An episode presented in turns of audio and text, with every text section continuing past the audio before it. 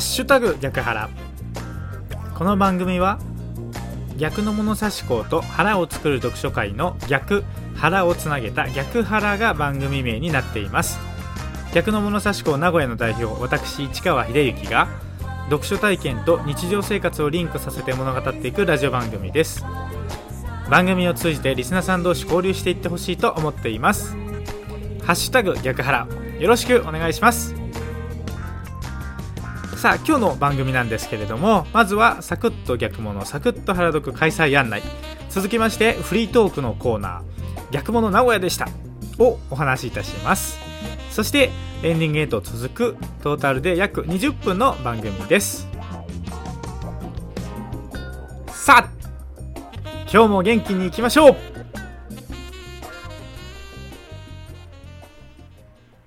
サクッと逆物サクッと原読開催。案内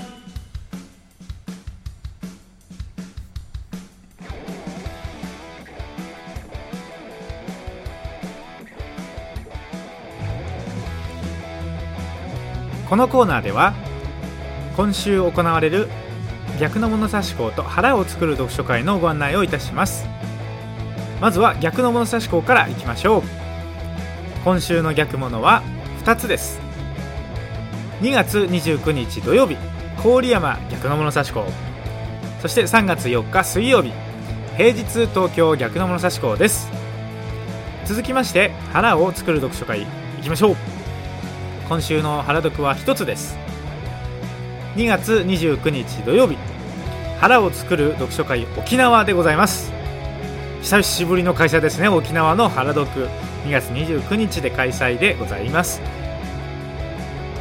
2月29日といえばね4年に一度ということでね郡山逆の物差し校のね主催の星名さんがなんか4年に一度の逆物に来てくださいということをね Facebook で書いていたのを拝見しましたけどね非常に貴重な機会となると思います。ぜひご参加ください。以上の開催案内は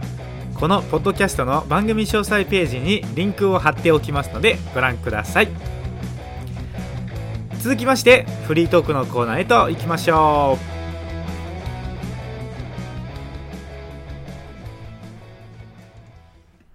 フリートークのコーナー。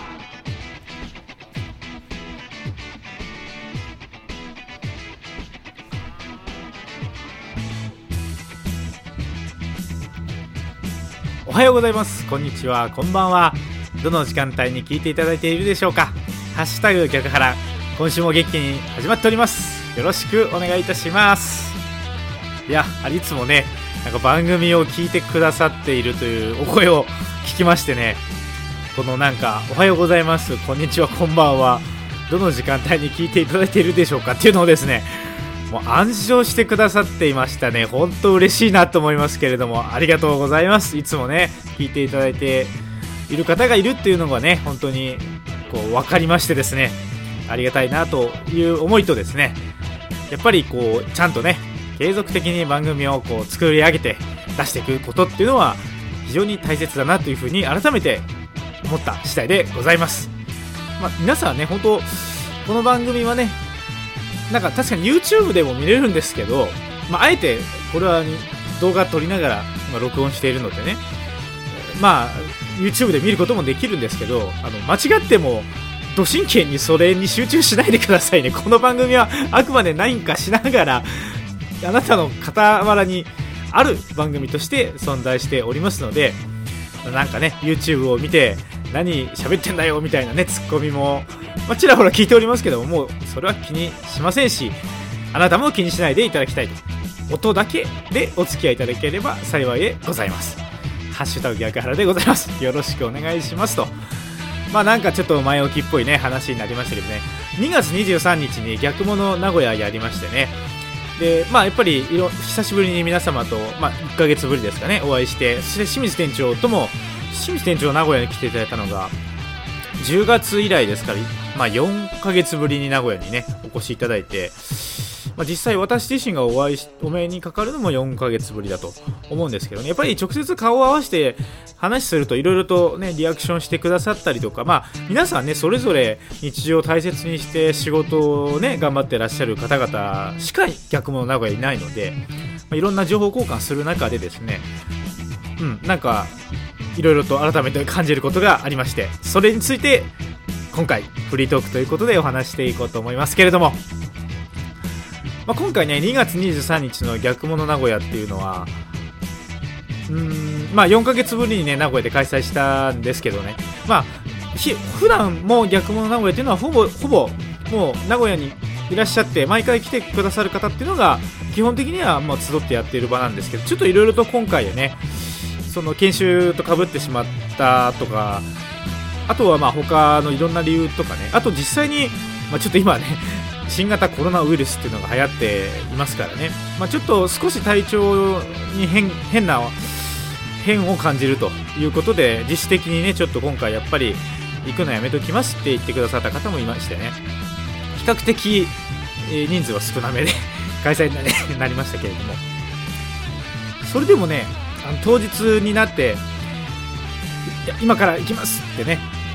遠いところから駆けつけてくださった方もねいてね、まあ、ちょっとあえてあのお名前あげるとちょっといろいろといろいろとあっては大変なので個別なお名前をあげませんけれどもね。遠いところから今日行きますって言って来てくださってねお土産まで持ってきてくださってね皆さんで、えー、いただきながら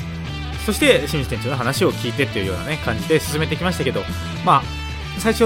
は何人かって形でやってましたけどね。蓋開けてみればまあその回が終わりがけにもねまた仕事が終わり次第すぐ駆けつけてくださった方がいたりとかそしてまあなんとなんですけども 今回ですね読書のすすめの小川さんまで名古屋に来てくださいまして清水船長とね小川さんが同時に名古屋にいらっしゃるというもう非常にありえないもうまさにありえないお店の方をね開けることをある意味では許可してくださった清水店長そしていろんな不具合からどうしても名古屋に直接本をお持ちしますと言ってくださった小川さん。もうこのお二方のねもう何て言うんですかねもう熱い思いというかですねまあ本当に名古屋だから駆けつけるっていう風な感じでですね、えー、段取りを組んでくださいましてね本当にありがたいなというふうに思いました。もういろいろとねちょっとまあ後でも話そうと思うんですが、まあ、ちょっとここまでやっぱりしてくださるからにはですねもう我々特に逆の名古屋のメンバーとしてはですねもうちょっとこれ以上甘えているわけにはいかないなというふうに思ってですねまあ、いきなり本題からいきますが今後はねもう逆の名古屋っていうのは、まあ、本当に何て言うんですかね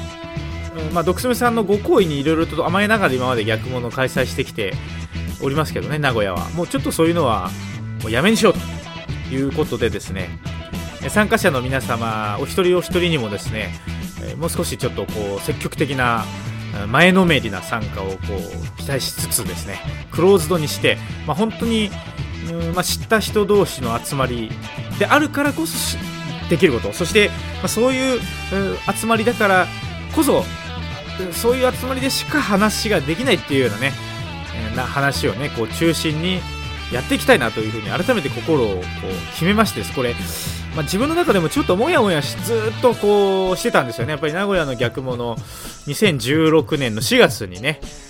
えー、まあ、当時「魂の読書」という本をね清水店長が出版されたのでその出版記念講演会っていうのがきっかけで6月その年の6月から始まってもう今年の6月になると丸4年が経過してっていうことなんですけれどもいろいろとね考えながら運営していろんなことをやってね、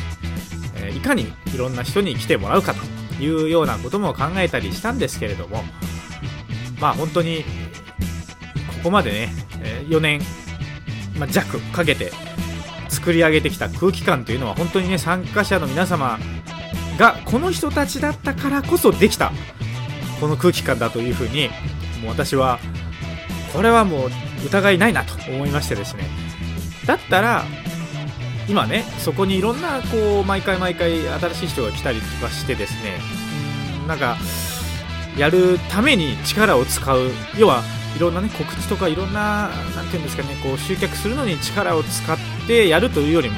私の自分自身もですね力と時間が限りある中で逆物名古屋っていうのを運営するにあたってはどうしたらいいかなっていうのをずっと悩んでたんですけどもう来てくださる人たちのためにもう時間と労力を使おうというふうにですねもう決めました。ということでですね、まあ、今後はちょっと名古屋の逆物はクローズドにして濃いメンバー中心にですねそしてそこに全国のね超高生の方にこう名古屋にもちょっとこう来ていただいて様子を見ていただいてですね、うん、何か感じるものをこうお互いに刺激し合ってやる場にしたいなというふうに思いました。ということでねまあこれからその逆の物差しこの名古屋に関してはですけどもね、まあ、大々的に告知とかをねもうせずに私から日程が決まり次第ですね個別にもう今まで来てくださった方のね出席なんかはちょっと自分なりに集計をしておりますのでですねそういった方々に対して今度は何月何日の何時からどこでやりますよっていうのをもう個別にねお声かけしてえそれにお答えいただける方に集っていただく場を場を作っていくということでやっていきますので引き続きご愛顧いただきたいなと思いますけれども、まあ、逆物名古屋の皆様とさらにいいものを作り上げていくということにチャレンジしていきたいなというふうに思います。ちょっと前前置きというかですね自分なりの思いをつらつらと語り語ってしまいましたけれどもまあその2月23日のね逆物名古屋なんですけどね。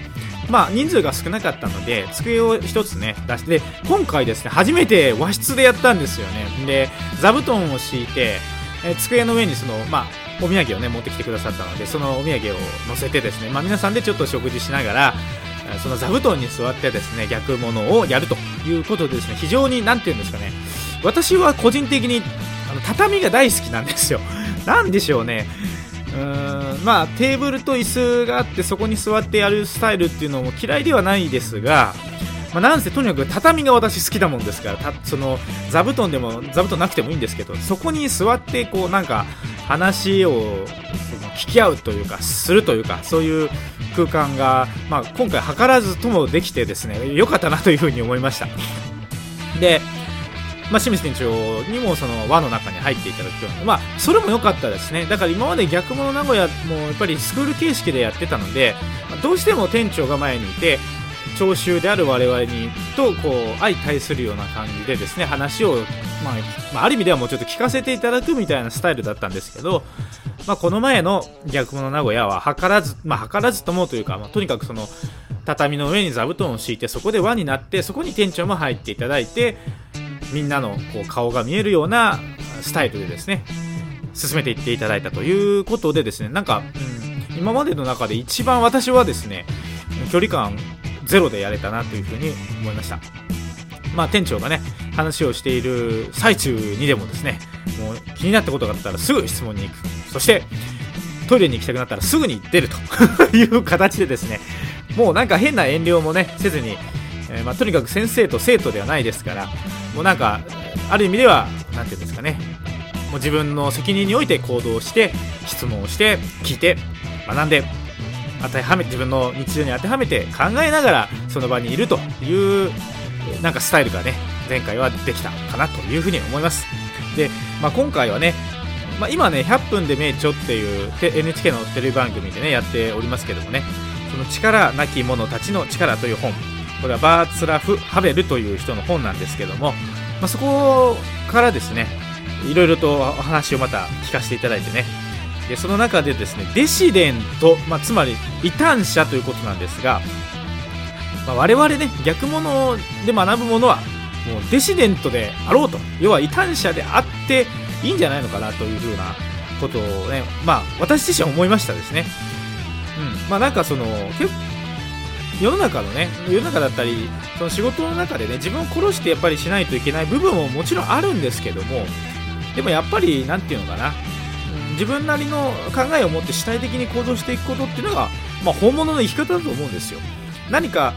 いろんな決められたものの中でそれを守っていけば安全にもちろん生きていけるとは思うんですけれどもそれはねなんかやっぱりその人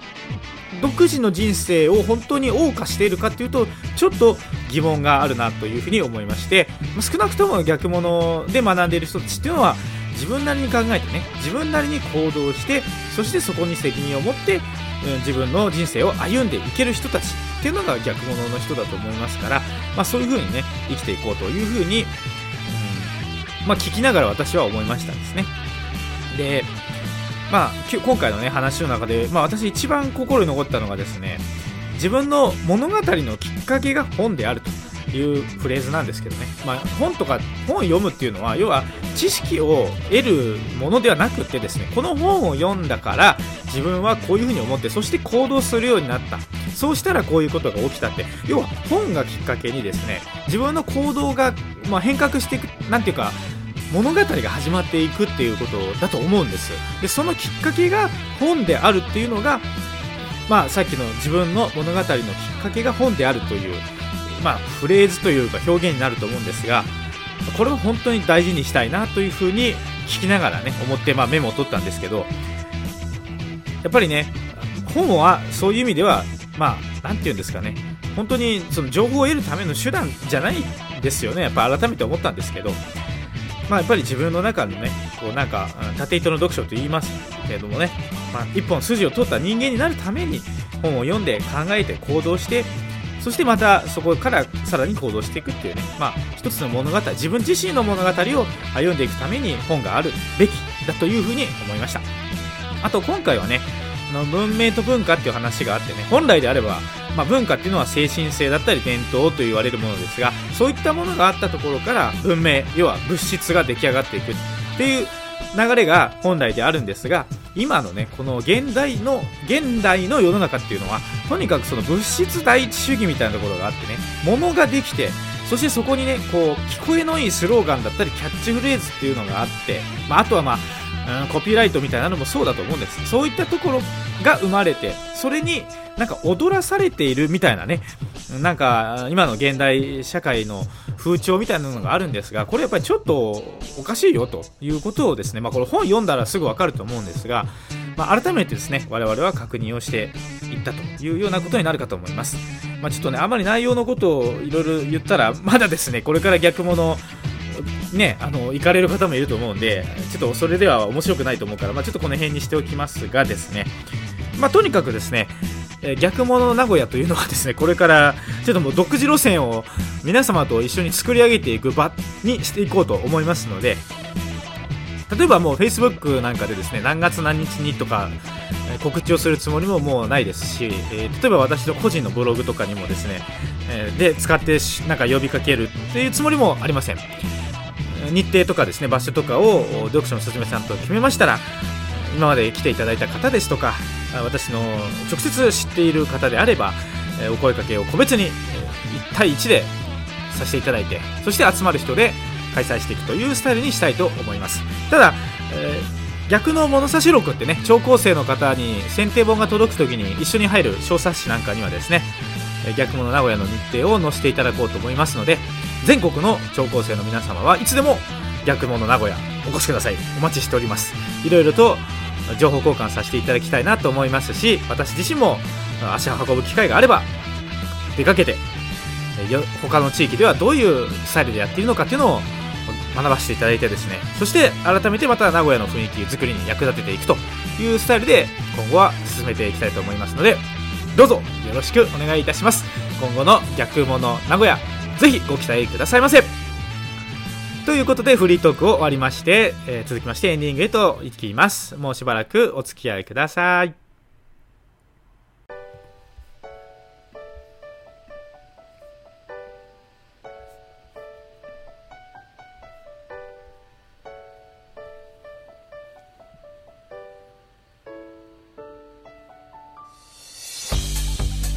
ハッシュタグ逆腹エンディングの時間がやってまいりました。今日はこれにて終了でございます。皆様お聴きいただきありがとうございました。いかがでしたでしょうか？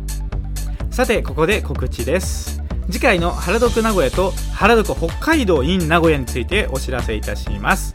原読名古屋次回は4月18日土曜日3時から5時。場所はいつもの正寿寺様というお寺で開催でございます。4月18日土曜日は原読名古屋。腹を作る座禅会腹を作る読書会でございます。そして3月22日日曜日1時半から4時半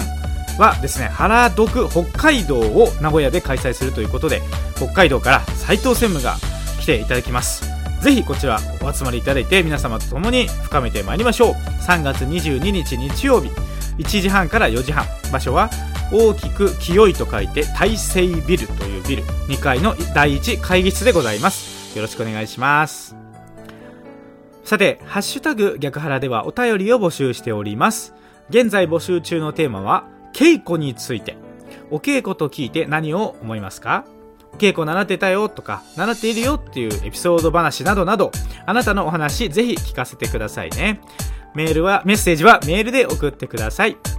e メールのアドレスですが、逆派アットマーク gmail.com です。逆派の綴りは gyakuha です。逆派アットマーク gmail.com まで。